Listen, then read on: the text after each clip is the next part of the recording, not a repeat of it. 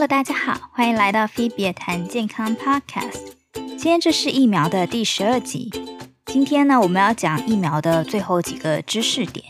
今天会讲到血清保护率、血清转换率，就是阳转率，还有血清转换系数。那我们就开始吧。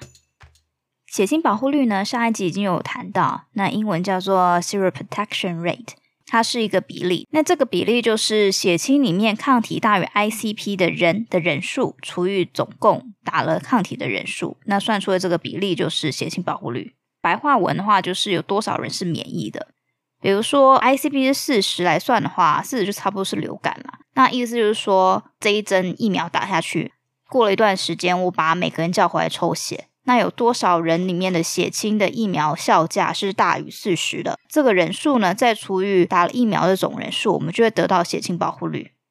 这个是用在 ICP 已知的状况下嘛？所以如果 ICP 未知呢，那我们就会看血清阳转率。这也是为什么我们在电视上都听到血清阳转率的原因。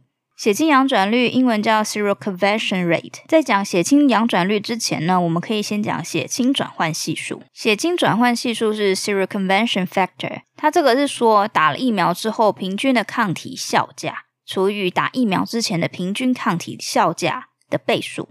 意思就是说我打了这个疫苗之后呢，这个抗体的效价变成原来的四倍，那这个系数就是四。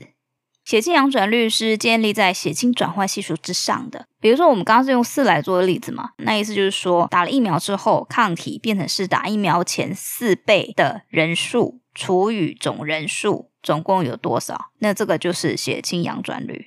白话就是说，这一针疫苗打下去，抗体变原来四倍的人除以总共打针的人比例有多少？这个比例是越多越好嘛？也就是说，这一针对多少人有用？这就是大家常在电视上听到的血清阳转率。